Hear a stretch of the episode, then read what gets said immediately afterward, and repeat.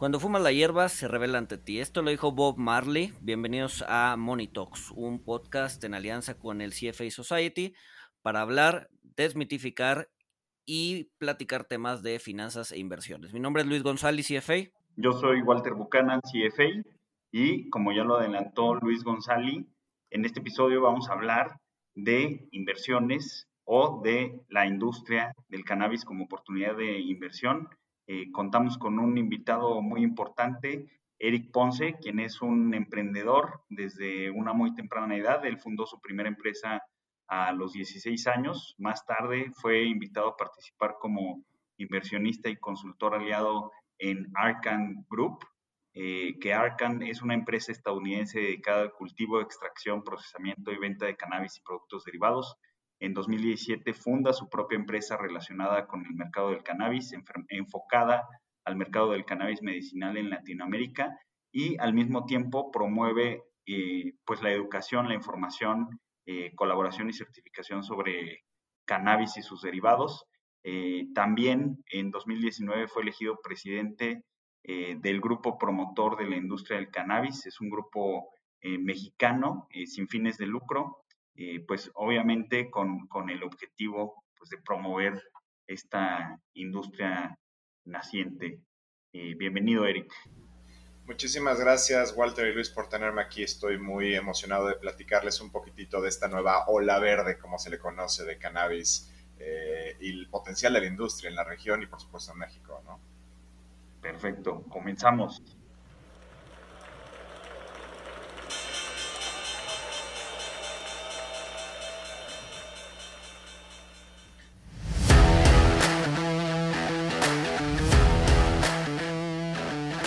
Monito, el otro lado de la moneda. Pues Eric, este, como te comentaba Walter, bienvenido. Eh, este es un tema, si bien polémico, eh, pues justo la idea de, este tipo de podcast y de este tipo de conversaciones es quitarle la polémica, ver que hay una oportunidad de inversión detrás eh, y bueno, este, platicar cómo, cómo le podemos entrar a este tipo de negocios, ya sea como inversionistas o dentro de un portafolio de inversión o bien eh, directamente como algún partner o alguna empresa en, la industria, ¿no? Sí, totalmente. Creo que, eh, y es importante hablar de esto, eh, hay mucho, como se le conoce, FOMO, ¿no? de, poder participar en la industria y valdría la pena aclarar un par de cositas ahí para la gente que esté interesada. No es tan fácil nada más como llegar y decir voy a invertir en X o Y hay que llevar ciertas precauciones eh, al respecto. Sí, claro, o sea, estamos hablando de, una industria pues, que, antes estaba prohibida, tiene una, prohibición histórica eh, pues desde 1970 en, Estados Unidos, donde eh, pues se prohíbe a nivel general el consumo, producción, todo este tipo de cosas. Sin embargo, pues hemos visto cómo ciertos países en las últimas décadas, en los últimos años, eh, pues han venido regulando este mercado, eh, se ha vuelto legal, empezó en, Estados Unidos, eh, pues volviéndose legal en algunos estados para uso medicinal, para usos alternativos, y pues posteriormente, actualmente nos encontramos con que ya, corrígeme si me equivoco, Eric, pero creo que me parece que ya es legal, no a nivel federal, pero sí es legal en casi todos los estados eh, en Estados Unidos, en algunos para uso recreacional, en algunos eh, pues para uso medicinal o para sus derivados. Sí, en Estados Unidos, eh, cuando hablamos de Estados Unidos, hablamos generalmente de 50 países en uno, en el sentido de que la regulación, bien lo dices, cada estado tiene sus propias idiosincrasias y cada estado tiene sus propias reglas y son, pueden ser tan diferentes aunque estén pegados. O sea, es muy diferente Nevada que California, por ejemplo, en su forma de operar. Al día de hoy, si, si, mal no hago mi cuenta, mm, casi 37 o 38 estados ya legalizaron el uso medicinal completo de cannabis en Estados Unidos y, vamos por el estado número 11 o 12 eh, que permite completamente el uso de la planta también para el uso adulto o lúdico, como se le conoce, ¿no? Ok, ok. Ahora, eh, quisiera ver qué nos puedes comentar sobre el esquema de legalización eh, que se ve hacia, pues hacia México y hacia Latinoamérica, porque yo tengo entendido, alguna vez un amigo me platicó que también está metido en estos temas, que el modelo de legalización que se dio en Canadá, por ejemplo, es muy diferente al de Estados Unidos y pues obviamente el crecimiento que pueda tener la industria, la innovación que pueda haber detrás de la industria del cannabis eh, y pues obviamente la generación de empleos, de rama económica y todo esto depende mucho de, cómo se legaliza, porque por ejemplo, hoy en Estados Unidos vemos muchísima innovación, vemos muchísimos fondos que ahorita más adelante vamos a, tocar el tema, eh, muchísimo capital que está invirtiendo en el mercado del cannabis, cuando pues me parece que fue legal primero en Canadá, pero en Canadá no, no se vio tanta innovación como, como en Estados Unidos. La forma en la que se quiere legalizar o la, o la que pudiera avanzar la legalización en México y en Latinoamérica eh, va a ser parecido al, esquema de Estados Unidos, donde podríamos ver más innovación, o va a ser más parecido al de Canadá, donde me parece que el gobierno tiene más injerencia? Sí, es una muy buena pregunta y para empezar quiero hacer un poquito de contexto. Cuando hablamos de cannabis en México ya estamos hablando de algo legal y real en el aspecto medicinal. O sea, México ya legalizó de forma completa el uso medicinal de la cannabis eh, en el país. De hecho, desde el 2017, eh, no sé, muy, muy, poca gente se da cuenta de que desde junio de 2017 México legaliza el uso medicinal de la cannabis, aunque no es hasta enero de este año que cuando se publican las regulaciones y los reglamentos ya puede, eh, digamos, ya se da inicio apenas la, con la industria. Pero es importante mencionar que ya hay un marco legal y regulatorio para el uso medicinal de la cannabis en México. En México se le da un tratamiento como cualquier otro medicamento, como cualquier otro fármaco, lo cual es una ventaja, diría yo, porque no estamos reinventando el hilo negro en el sentido de que eh, ya hay una institución que es la COFEPRIS, eh, que depende de la Secretaría de Salud, y todas estas reglas eh, y caminitos, por así decirlos, ya están mucho más claros. y empresas como la nuestra, que está dedicada al uso medicinal, pues ya podemos, o ya estamos más bien activamente eh, en el mercado, ¿no? Entonces, eso es importante mencionar, que ya hay un parámetro legal eh, y cuando hablamos de cannabis en México, generalmente hablamos de dos esfuerzos, eh, como te decía, el uso medicinal ya existe, que ya están dando, pero también en este momento se está discutiendo la ley federal para el uso del cannabis, que está dirigida esta ley a la parte del uso adulto o el uso recreativo, el autocultivo eh, y las, las famosas asociaciones canábicas. Eso, esa ley todavía no está, se está discutiendo y sí, eh, se están tomando de, ¿cómo se dice?, de, de, referencia. Sí se tomó mucho la ley de Canadá, lamentablemente, por, por, lo que dices. Se tomó mucho también la ley de Uruguay, de hecho, eh, y si me permites, Uruguay está mucho más restringido que Canadá en el tema del control gubernamental y en el tema del control de la eh, exposición de la industria para innovación. Eh, entonces, tener en cuenta eso. Pero parte de la regulación, por ejemplo, la, regresando a la parte medicinal, se basó mucho en regulación europea. Entonces, no es que estemos nada más basándonos en Canadá o en Estados Unidos, en el estado que sea, eh, o en Uruguay o Colombia, que son los países que se nos han adelantado en la región.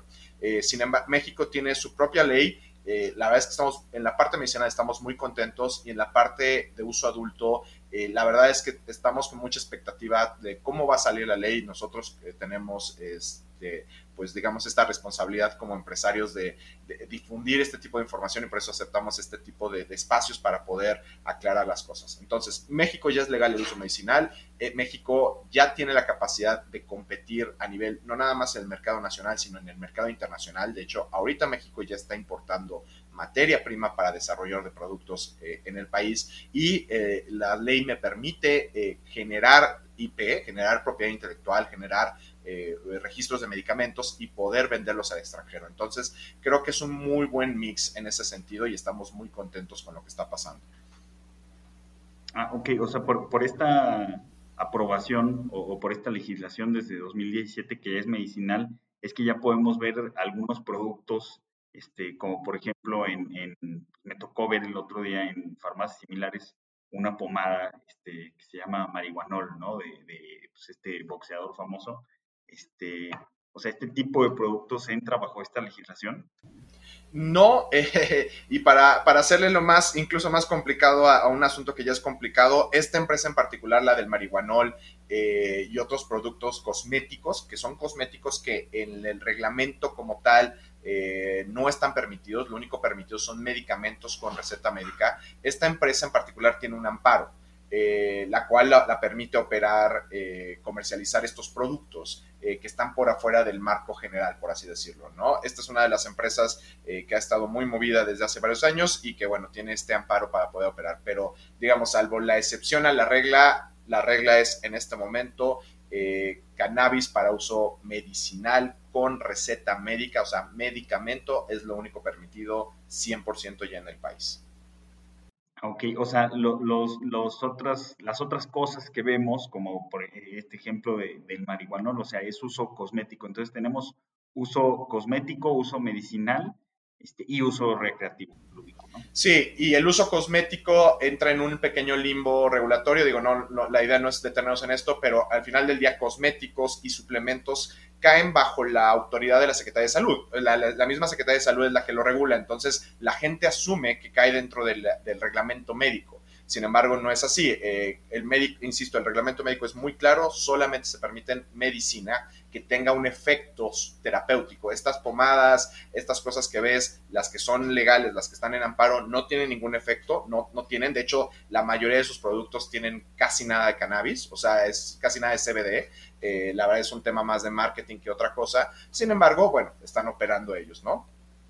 Sí, o sea, es, su forma de, subirse a esta ola verde, como tú decías, este, pues, aunque realmente pues, me estoy dando cuenta de que caen eh, dentro, dentro de otra gama, pero pues, o sea, creo que es importante tener esto en cuenta porque a fin de cuentas mencionas que están como en el limbo, pero estarás de acuerdo en que el principal riesgo o uno de los principales riesgos como inversionista en esta industria, pues es el riesgo regulatorio, ¿no?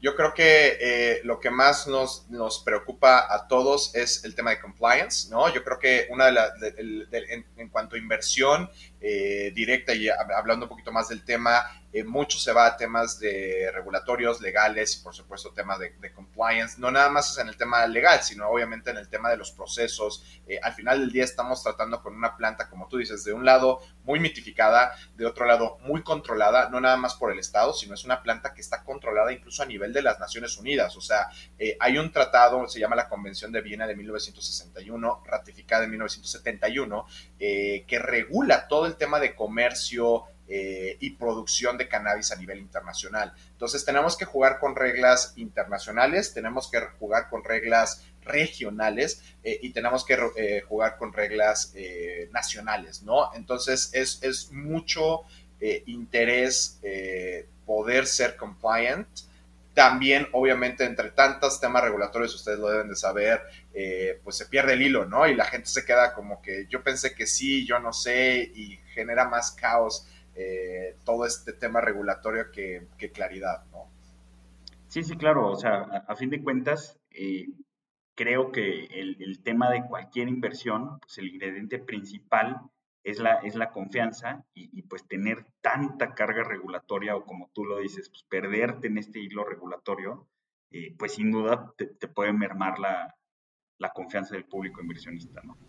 Y por otro lado, podemos asumir que tanta carga regulatoria es en pro de la industria, en el sentido de que no queremos eh, tampoco ser un, tener un tema de libertinaje y hacer la cosa que se nos pegue la gana y después dispararnos en el pie como industria, ¿no? O sea, lo que no queremos y que no ha pasado porque eh, médica, clínicamente no se puede, no ha habido muertes por cannabis, por ejemplo, ese es quizás una de las cosas que más, uno de los mantras más poderosos que nosotros decimos en la industria, no hay muertes por sobredosis, cannabis no te puede matar, por ejemplo, que es un mito que, que hay en, el eh, en, otras industrias. Eh, y obviamente pues no queremos eh, que haya un tema de que se genere un fármaco y por falta de compliance tenga algún tema microbiano o tenga algún tema y que pueda ser pues hasta potencial problema para la salud y eso afecta a toda la industria, ¿no? Entonces yo creo que hay pros y contras con este eh, overregulation, por así decirlo, que tiene la industria. Sí, claro, pero pues final, finalmente lo que, lo que se busca, este, pues con un mercado, con una industria, como decías, pues, pues tan mitificada, este, pues es, es eh, pues la salud del público que, la va a estar consumiendo, ya sea de forma medicinal o, de otras formas. este, quisiera hablar un poquito del tamaño del mercado, porque creo que es muy relevante eh, desde el punto de vista eh, de, ver este mercado como inversión, eh, porque pues he, estado viendo algunos estimados donde ponen que, que, para 2024 es un mercado que va a valer 39 mil millones de dólares en todo el mundo. Obviamente el crecimiento pues, va a provenir principalmente de, de Estados Unidos, pero pues estamos hablando de, de, un crecimiento pues alrededor, me parece que de cuatro veces, ¿no? O sea, para, para los próximos eh, tres años, bueno, de, de como estamos actualmente, o sea, un crecimiento de cuatro veces del tamaño que tenía alrededor de 2018 y, y del tamaño que tiene ahorita, eh, pues sí, cercano a duplicar, ¿no, Eric? Sí, la verdad es que en, cuanto a expectativas, eh, lamentablemente hay muchos números, ¿no? Yo he oído ese número de, de, 40 mil millones de dólares, eh, pero he oído, números de 150 mil millones de dólares para 2025. La verdad es que hay muchas, eh, es, un, es, un, mercado altamente especulativo, lo vimos, vivimos, de hecho ya pasó una burbuja este mercado, hubo un rush en 2015, 2016 en particular de, inversiones, de compras, empresas que levantaron mucho capital, entonces se volvieron eh, trigger happy eh, y se fueron de compras a todos lados y la verdad es que no salió. Eh, por ejemplo, cuando Colombia ingresa en el mercado, que fue uno de los mayores, en este, al principio casos de éxito y ahorita es un caso de, digamos, de, pues de, warning, ¿no? De un caso de, de preocupación, pues Colombia, la regulación de colombiana eh, se preparó para un tema de inversión enteramente extranjera. Solamente Colombia se estaba posicionando como el, cultivador eh, del mundo eh, y su mercado, no, nunca, nunca pelaron su mercado nacional y siempre se enfocaron en el mercado internacional. Empezó a entrar una, millones y millones de dólares a Colombia, pero con una expectativa de un target price de, del kilo de cannabis, por ejemplo, ¿no? Digamos que cuando empezaron a entrar los millones de dólares, eh, el target price era casi entre 11 mil y 12 mil dólares el kilo de CBD. Eh, ahorita como contexto, el kilo está en 700, 800 dólares.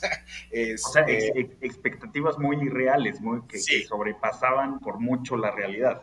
Sí, sí, la verdad es que las expectativas, es, un muy buen, es muy buena industria, es muy noble, sí tiene unos multiplicadores muy interesantes, de hecho, como contexto, en Estados Unidos las valuaciones más o menos, digo, sé que lo vamos a hablar más adelante quizás, pero como contexto las valuaciones más o menos se hacen eh, con una, un multiplicador de 6x las ventas, eh, por un porcentaje, hay un coeficiente de, de, número de puntos de venta, etcétera. Eh, entonces las expectativas con eso, con esos multiplicadores que ves de 6x ventas, pues sí tienen mucho todavía mucha expectativa de, que sea algo muy grande. Lamentablemente el mercado se está comoditizando, eh, sobre todo en el tema de la materia prima, ¿no? O sea, eh, antes era nada más, no es lo mismo producir en Canadá, lo sabemos, ¿no? El costo de producir en Canadá o el costo de producir ciertos estados en Estados Unidos, e incluso estados como California o Colorado, que es mucho más accesible el clima, pues no es lo mismo que Colombia o México.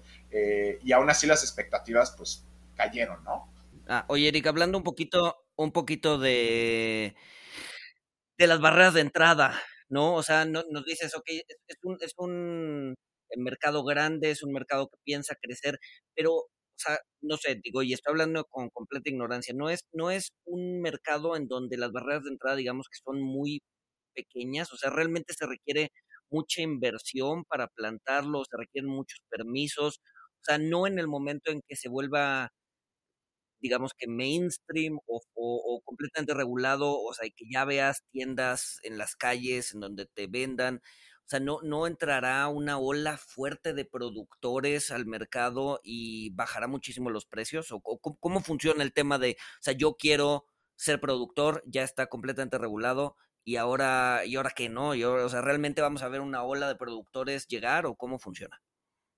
No, de hecho, totalmente es una muy buena pregunta. Eh, la, respuesta sencilla es sí.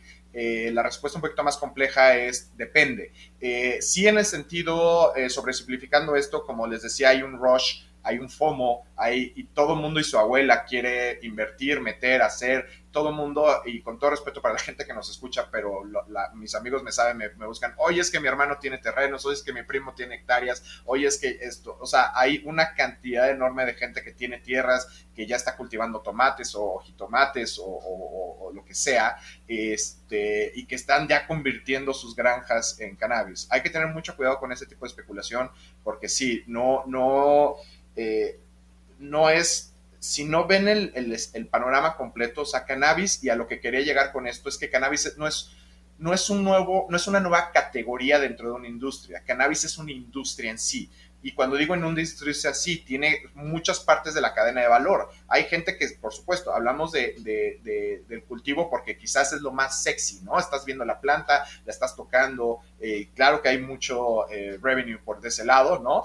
Eh, y buenos márgenes, pero falta todo el, demás, el resto de la cadena de, valor, el procesamiento, la transformación, la parte de retail. En, retail en sí no es tan, cannabis no es tan sencillo retail, o sea, eh, como lo que estamos hablando de temas de compliance, eh, los servicios anciliares, seguridad, logística, transporte, mantenimiento, análisis, laboratorios analíticos, educación. ¿A, qué, te refieres? O sea, para los que no estamos familiarizados, ¿a qué te refieres con los servicios anciliares? En, cannabis generalmente manejamos dos conceptos, cuando, sobre todo en, temas de inversión o en temas de operación, es aquellas cosas operativas que tocan la planta, o sea, plant touching, eh, y todo lo relacionado al manejo de la planta, ¿no? Lo que les comentaba, desde cultivo, transformación, logística. Y los servicios anciliares son todo lo, todo lo alrededor que no toca la planta generalmente. Eh, e insisto, hablamos de servicios de eh, consultoría, toda la parte legal, la parte contable, la parte financiera, o sea, son, más la parte de servicios que no tienen que ver directamente con la operación directa del proceso de la planta. Esos son los servicios anciliares y que también, insisto, es una, eh, una categoría que está creciendo de una forma increíble, increíble en la industria de cannabis. Y que está viendo muchísima innovación en esta parte porque también hay empresas que no tocan la planta y que se dedican a, servicios tecnológicos eh, pues para todo el, proceso de, la planta, de la industria de, distribución de, métricas, de este, pues hacer bases de, Big Data. Eh, o sea, también vemos innovación tecnológica en, en, esta parte eh, que no toca la planta, ¿no, Eric?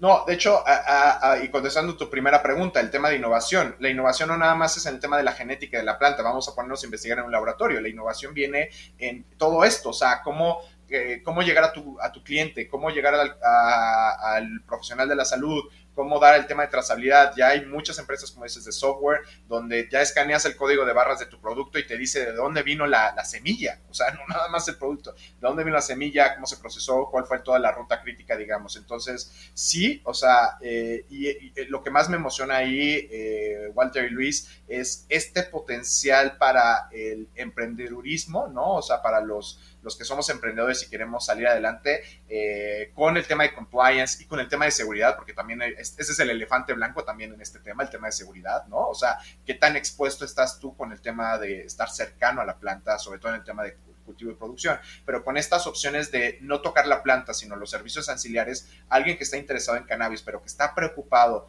o por el tema de compliance o por el tema obviamente de seguridad, pueden iniciar su carrera en la industria de cannabis sin digamos, tanta eh, exposición. Hay, hay, empresas aquí en México, eh, o sea, porque yo tengo entendido que los servicios anciliares, pues el riesgo regulatorio es menor, porque obviamente, eh, pues no tocan la planta, ¿no? Entonces, o sea, son otro tipo de servicios que finalmente sí están enfocados o están relacionados con la planta, pero nunca lo tocan. Entonces el riesgo regulatorio es mucho menor. Hay empresas, hay casos de éxito aquí en México que estén en el mercado de, anciliares, que estén en la, parte anciliar de la industria del cannabis? Mira, sí, ya desde justamente como el tema de no tocar la planta te permiten hacer muchas cosas, incluso eh, muchas de estas empresas les permitieron trabajar incluso antes de que existiera la, ley bueno, y la regulación, porque la regulación obviamente estaba más enfocada en el tema de la planta en sí. Eh, empresas sobre todo de educación, ha habido varias, o sea, eh, universidades o, o, estas empresas de capacitación en línea, hemos visto una explosión de ellas, de hecho, en los últimos desde los últimos dos años, eh, que es básicamente yo argumentaría que son empresas auxiliares de la industria de cannabis, eh, pero hay otras empresas, insisto, consultoría, están saliendo muchísimos despachos regulatorios o fiscales que están dedicándose solamente al tema de consultoría. ha habido, hubo un caso muy sonado hace como año y medio de una empresa que generó una, una una moneda, un blockchain o una moneda, una criptomoneda eh, específicamente para el uso de cannabis. Eh, no, no, salió, ¿no? Pero digamos de que el, entusiasmo y las ganas y, el avance, pues ahí está, ¿no? Ah, ok, buenísimo. No, creo, creo que es este súper interesante todo esto. Ahora, eh, primero nos platicabas de, de, esta ola de inversiones que se vino al mercado del cannabis pues alrededor de 2015, 2016, eh, creo que hubo muchas empresas que salieron, que no fueron exitosas o que los retornos pues todavía no lo han visto los, los inversionistas. Eh, como lo dijiste, pues actualmente parece que, que, la expectativa pues está atemperando un poco, está siendo un poco más realista, este, ya no con tintes de, de burbuja, que de hecho tenemos un episodio sobre burbujas, este, te, invito a que lo escuches, creo que fue el primer episodio que tuvimos. Este, ¿Cuáles son las expectativas de, rendimiento como, como, un inversionista de, capital de riesgo o de capital privado? Eh, ¿Qué rendimientos puedo aspirar a tener eh, si, si ingreso en la industria del cannabis? me perdí tantito, pero aquí ya regresé con ustedes. Este, sí, mira, en cuanto a expectativas, primero voy a dejar un poquito de, contexto. Hablemos de lo que decías 2016, 2017, quizás el, caso, eh, eh, un, gran caso de éxito, que por cierto fue un fundador o cofundador más bien mexicano, es de una empresa que se llama MedRelief.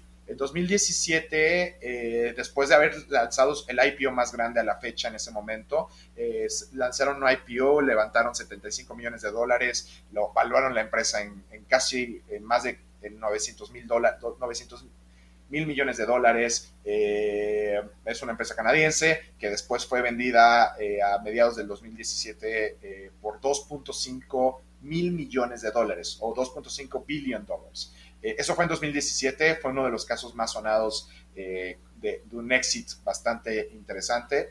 uno de los orgullos es que uno de los cofundadores era mexicano, de hecho, o es mexicano. Entonces también está ese caso de éxito, digamos, por eh, cercano a nosotros. y ahorita estamos viendo, o sea, ha habido IPOs a diestra y siniestra, acaba de entrar un par de empresas colombianas apenas a la bolsa. en temas de rendimientos es complejo porque eh, en cuanto a temas de capital de riesgo, la mayoría de las, de las inversiones no se están enfocando en un, ah, eh, digamos que en un reparto de utilidades o en, un tema directo. O sea, la mayoría de las empresas están hechas para hacer, eh, para tener un exit muy claro, ¿no? O sea, ahorita, y, y, seguramente lo han hablado en este, en este conversatorio, bueno, en sus programas anteriores, ahorita el modelo SPAC está siendo muy, este, muy poderoso. Los SPACs están creciendo muchísimo en la industria de cannabis, donde se están buscando adquirir diversas empresas chiquititas y hacer una conglomerada y salir a la bolsa. Entonces, en cuanto a retornos como tal, es complejo eh, y depende nuevamente la pregunta. ¿En qué parte de la cadena de valor estás? Si estás en todo el proceso integra, este, de, integración vertical, eh, pues obviamente los, los, revenues, los márgenes son mucho más interesantes. Eh, si eres cultivo, si estás cultivando en Canadá versus estás cultivando en Colombia versus estás cultivando en Portugal, eh, también depende mucho de eso. O sea, ahorita el the name of the game en temas de, de, de exit es IPOs, SPACs, eh, o adquisiciones. Eso es lo que estamos viendo mucha consolidación ahorita. Eh, mi expectativa para este mercado es de que va a, va a seguir viendo más consolidación. Están saliendo muchas empresas chiquititas, están tronando otras medianas. Eh, las grandes se van a quedar y van a empezar a comprar, obviamente, assets in distress, ¿no? Que es lo que hemos estado viendo muchísimo, muchas empresas que consiguen su levantamiento de capital semilla o incluso llegan hasta ronda a series A, eh, levantan dinero, ponen su laboratorio, ponen su cultivo y se quedan sin dinero, ¿no? Y, ya no siguen, o sea, ya está toda la inversión ahí, pero no hay nada, no hay capital para operar Esos son los assets in distress que muchas de las, eh, tanto fondos de inversión como empresas este, de multioperación, este, están buscando. Entonces, como, como dices, o sea, eh, quiero entender, bueno, para simplificar un poquito la, la, idea de lo que dijiste, los retornos pueden ser muy interesantes. Eh, para que se dé una idea la, la, audiencia, pues a la hora de invertir en una empresa, en un fondo, eh, pues tienen objetivos de multiplicar el valor del fondo por 5 o por 10 veces en, en X periodo de tiempo, ¿no? O sea, rendimientos muy, muy por encima de los que pueden brindar las inversiones tradicionales, pero también pues hay muchísimo riesgo porque estamos hablando, o sea, bueno, tú ahorita me estás confirmando que hay muchísimas empresas, muchísimas empresas pequeñas eh, que se suben a la ola verde, que levantan los fondos, pero pues vemos algo que no es común en, en, Wall Street y en las bolsas de valores, ¿no? O sea, no es específico de, del sector del cannabis, también se da mucho en tecnología. Son empresas que no están generando utilidad, quizá no se tienen todavía los, los modelos de negocio claros eh, y pues muchas veces estas empresas están apostando a fusiones, adquisiciones, a ser compradas por, por otras empresas para que estas empresas más grandes eh, pues crezcan su, su, espectro o fortalezcan sus modelos de negocio. Este, y en, el tema que mencionabas con los SPACs, para, para el público que no conozca qué son, los SPACs es la abreviación para, para Special Purpose eh, Acquisition Vehicle, este, o sea, es un eh, vehículo con un propósito especial de, de, adquisición, se les conoce como empresas cheques en blanco, porque básicamente esos son, ¿no? O sea, un grupo de personas forma uno de estos vehículos, levanta muchísimo dinero, dice que va a, comprar empresas del mercado de cannabis. ¿Qué empresas? Pues no, no, no lo dicen hasta que ya completan las transacciones. Eh, ha habido casos muy exitosos. Eh, a finales del año pasado, a principios de este año, pues los SPACs estaban teniendo un boom eh, pues bastante notorio. Sin embargo, pues hemos visto en los últimos meses que se han materializado algunos riesgos, ¿no? O sea, incluso personalidades de, de Twitter como este ejecutivo ex Facebook que sale en el, en el documental de Social Dilemma, Chamat Palipatiaya, la verdad no sé cómo se pronuncia, discúlpenme, eh, pero incluso eh, a, sus, a sus fondos, a sus, a sus SPACs, a sus vehículos, les estaba yendo muy bien, ya no les está yendo tan bien. Este, pero bueno, eso como, como contexto general. Eh, pero sí lo, lo, quería mencionar para enfocarme en los riesgos, pues de, que la salida, como lo dice Eric, pues no es vía, o sea, la idea del inversionista no es obtener los ingresos, no es obtener eh, los dividendos o recompras de acciones, sino la idea son salidas muy claras, que, que ya sea este, que te compre otra empresa, que consolide otra empresa, este, o salidas a bolsa, ¿no? En los casos más exitosos, que las salidas a bolsa pues, son, son los casos eh, más escasos, ¿no? O sea, no, no, o sea, de, de, todas estas compañías pequeñas, o sea, más o menos pensando en que tenemos 100 compañías de, de, cannabis. ¿Cuántas de estas 100 compañías logran hacer un IPO exitoso? No, la verdad es que es, es poco. O sea, recordemos, a ver, un, poco, un paso atrás. Eh, sí, eh, cannabis es, es, una industria riesgosa, pero, pero simplemente el invertir eh, es, es, es, un tema riesgoso y por eso, por eso se le llama capital de riesgo. O sea, también hay que tener muy en cuenta eso. O sea, los que estamos en Venture Capital eh, tenemos esa regla. Sabemos de que para, para, para, pegarle al 1 tengo que invertir en 10 o en 100. O sea, eh, por eso es la diversificación del portafolio para poder encontrar la, el, el, la clave. O sea, yo se voy a invertir en 10 empresas, yo sé que esas 10 empresas no, las 10 no van a salir, o sea, el 100% jamás, no, nunca hemos visto, digamos, no existe un inversionista que le pegue al 100% de las inversiones, ¿no? O sea, y si lo conocen a alguien, díganme quién es para ir a buscarlo, ¿no? Este, pero Oye, sí.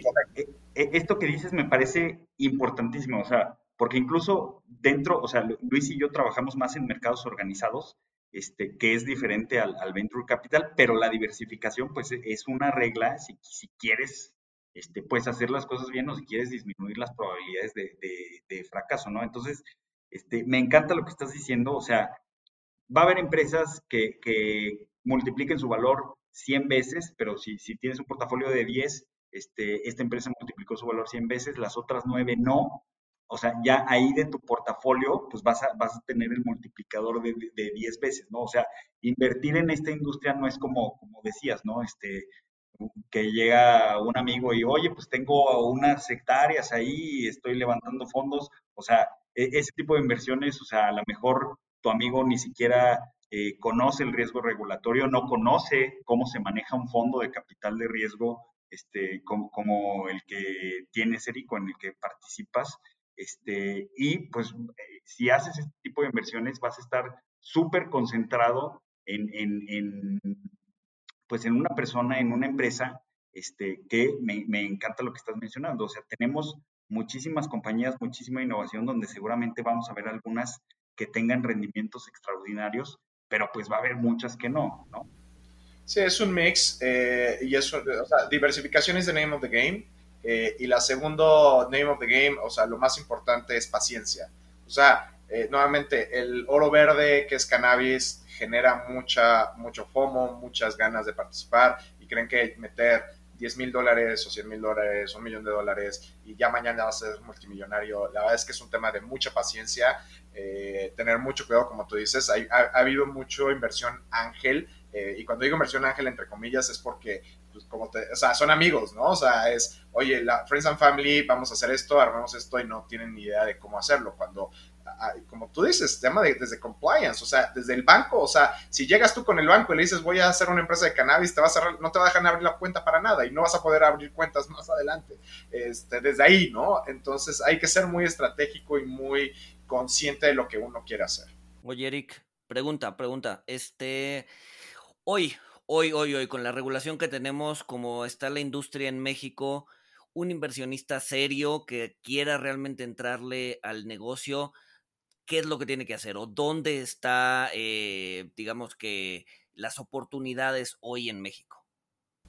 Excelente pregunta. Lo primero que tiene que hacer la gente es educarse, o sea, que, y, también les diría, eh, y estoy muy tranquilo en decir esto en público, todo lo que digan todos, incluyéndome a mí, trátenlo como bullshit. O sea, duden de todo porque hay demasiada desinformación, o sea, hay mucha, muchos, este, mucha gente charlatán, lamentablemente, en, en, esta industria, en todas, pero en esta industria hemos visto mucha gente charlatana y cuando digo desde charlatana es de lo que les decía, desde yo tengo tantas hectáreas y, yo sé cómo hacerlo, hasta yo soy el mejor amigo del presidente y ya me va a dar mi primera licencia, que no tienen idea la cantidad de veces que oigo eso, de hasta, hey, este, mi cuñado es el de no sé qué y ya estamos listos, o sea, hay que tener mucho cuidado con eso. Eh, eso sería lo primero. Lo segundo es, afortunadamente ya hay eh, grupos serios, fondos de inversión eh, de origen mexicano, con estructuras internacionales. Por ejemplo, en nuestro,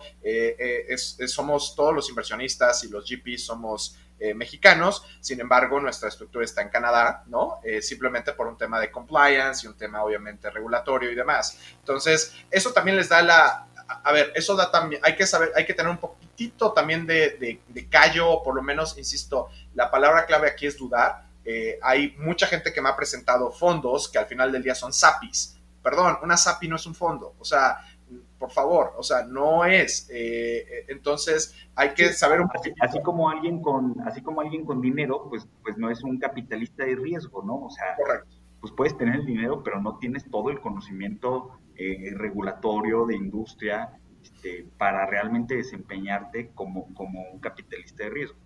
Correcto, correcto. Entonces, eso es, eh, eh, con papá Google pueden hacer un rapidísimo qué se necesita o qué cuáles son los requerimientos básicos de esto.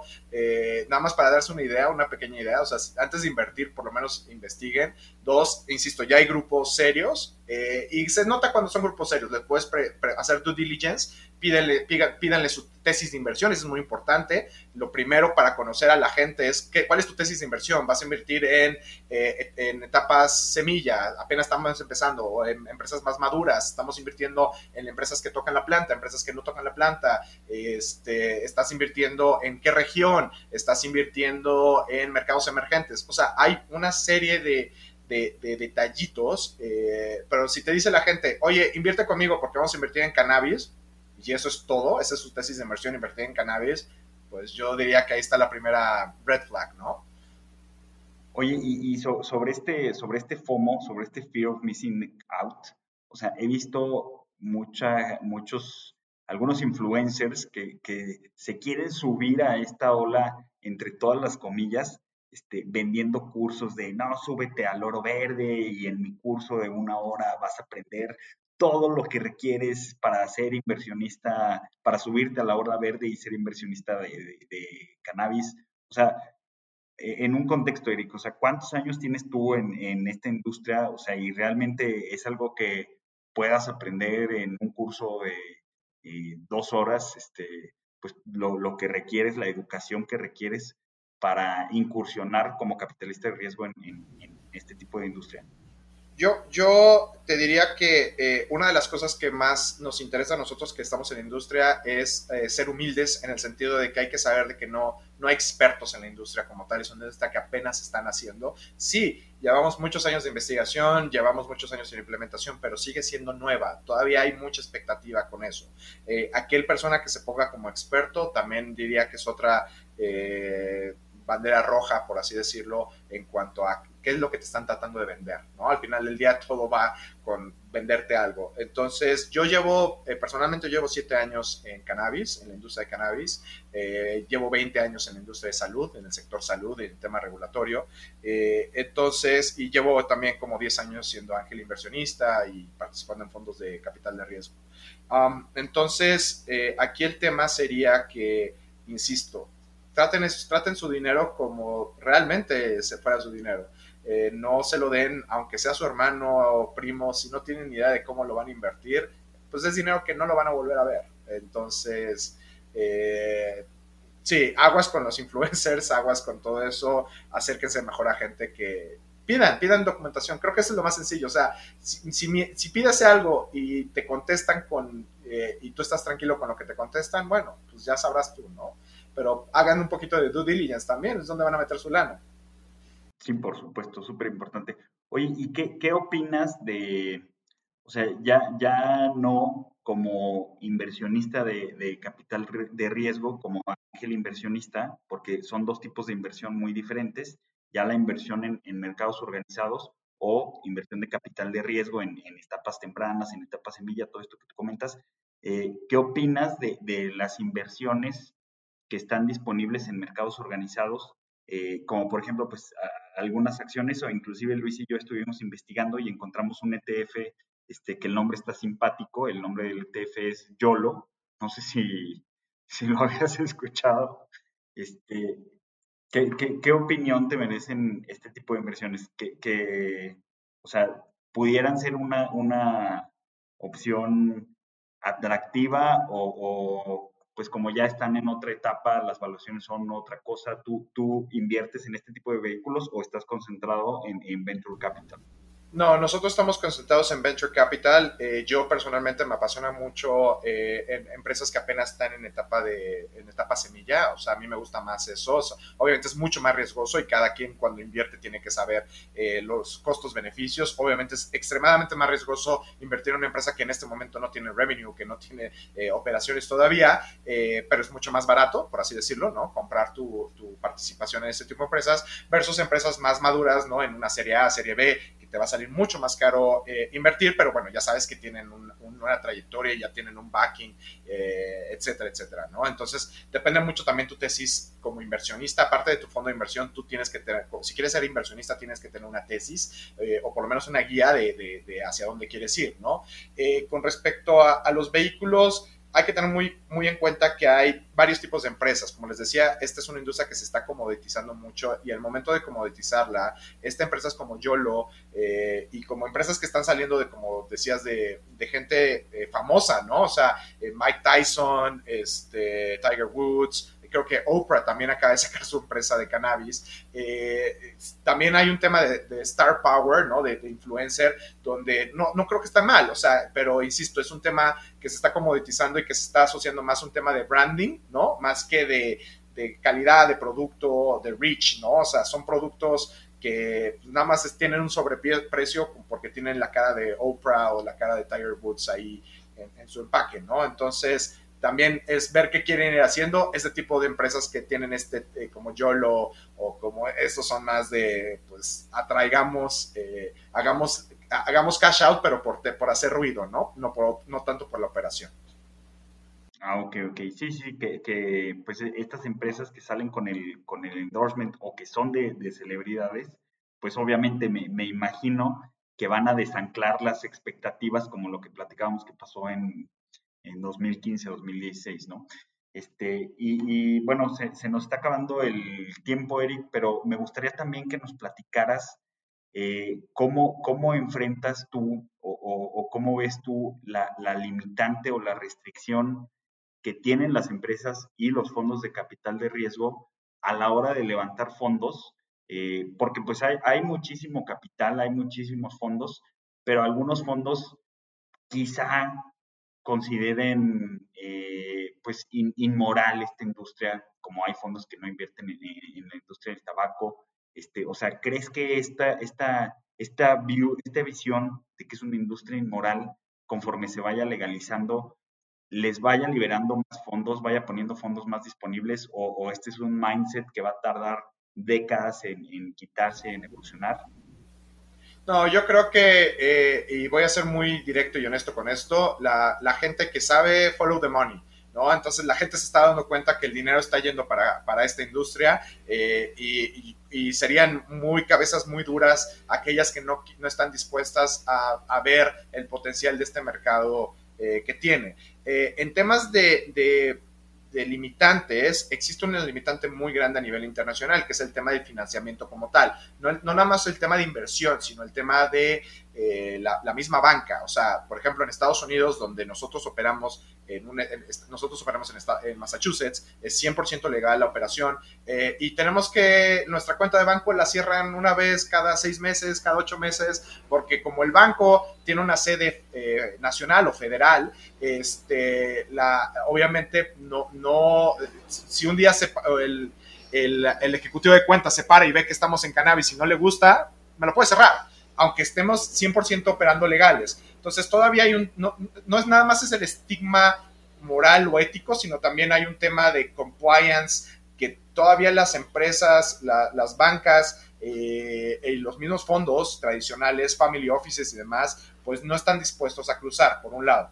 Por otro lado, como bien decías, eh, la mayoría de los fondos tienen cláusulas morales o éticas. Hay fondos que dicen, yo no voy, como dices, yo no voy a invertir en tabaco. Por supuesto que no voy a invertir en cannabis. Yo creo que conforme se vaya manejando esto, he visto fondos que dicen, ok, mi fondo 1, 2 y 3 no, no, no puede invertir, pero mi fondo 4 ya lo estamos reestructurando para que sí podamos invertir en cannabis. Entonces sí se ve una tendencia que está cambiando, Walter. O, o, bueno, me imagino, o voy a invertir en cannabis, pero voy a invertir en cannabis medicinal, que creo que sí ha habido aportes importantes en esta parte, ¿no? O sea, y aquí, este, pues, quitas un poquito, un poquito este, este estigma. Este, pues bueno, eh, creo que, bueno, al menos yo pues he, aprendido muchísimo de, de, esta plática y pues me doy cuenta de que estoy, estoy en la oscuridad. Este, creo que, creo que es un mercado súper interesante, este, pues noto que, que dominas muy bien el, tema, Eric, por tu experiencia. Este, pues bueno, para, para, concluir, Eric, pues yo, yo me llevo como, como conclusiones y como aprendizaje, eh, pues que es un mercado que está en crecimiento, eso es, o sea, no nada más es un tipo de inversión, o sea, no nada más es invertir en, en la producción, que como dices, pues es lo más sexy, es lo más llamativo, hay, es toda una industria con diferentes usos, este, pues medicinal, cosmético, eh, recreativo, eh, donde está habiendo muchísima innovación, donde eh, podemos invertir indirectamente mediante las empresas que se, que se dedican a, la parte anciliar, a, a la parte que, que, no toca la planta, que las expectativas de rendimiento pues también varían dependiendo de dónde nos estemos colocando en, en la industria del cannabis. Eh, yo, si yo fuera a, invertir en, este tipo de mercado, pues evidentemente me acercaría con alguien que tiene el conocimiento, haría el, due diligence, eh, me acercaría con, un fondo como el tuyo, Eric. No, no es que estemos haciendo promoción, pero sí, o sea, mi conclusión muy clara o muy fuerte pues, son los nos, ¿no? O sea, no, no caigas con la primera persona que, te dice que eh, tiene unos terrenos o que él sabe o que es amigo del presidente. O sea, creo que es un poquito más complejo, es algo súper interesante, es algo que sigue estigmatizado, pero al mismo tiempo, conforme vaya desapareciendo este estigma, eh, pues quizá esto va a hacer que, que, el mercado siga creciendo más, porque ya es un hecho que, que es una industria creciente.